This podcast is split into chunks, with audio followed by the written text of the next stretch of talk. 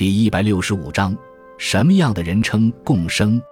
科举时代，朝廷会在各府、州、县的生员、秀才中挑选成绩优异者，使之入京城的国子监读书，称为贡生。贡生之意，即是向皇帝贡献的人才。贡生制度开始于元代，明清时期逐渐完善，贡生来源也逐渐扩大。明代贡生有四种，即岁贡。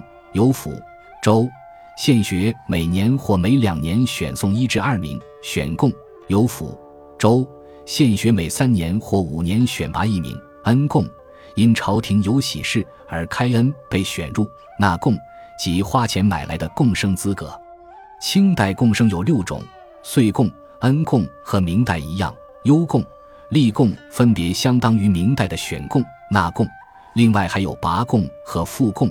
拔贡从各省科室的一、二等生员中选拔，复贡是从乡试落榜生中的优秀者中选拔，相当于一个举人榜的副榜，故曰复贡。清代贡生也称明经。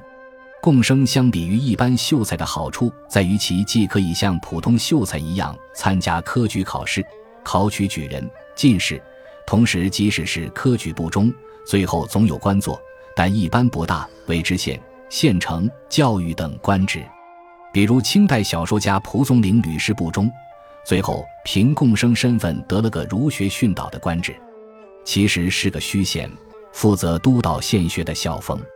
总的来说，贡生制度扩大了由进士、举人晋升仕途的范围，是对于科举制度的一种不错的补充。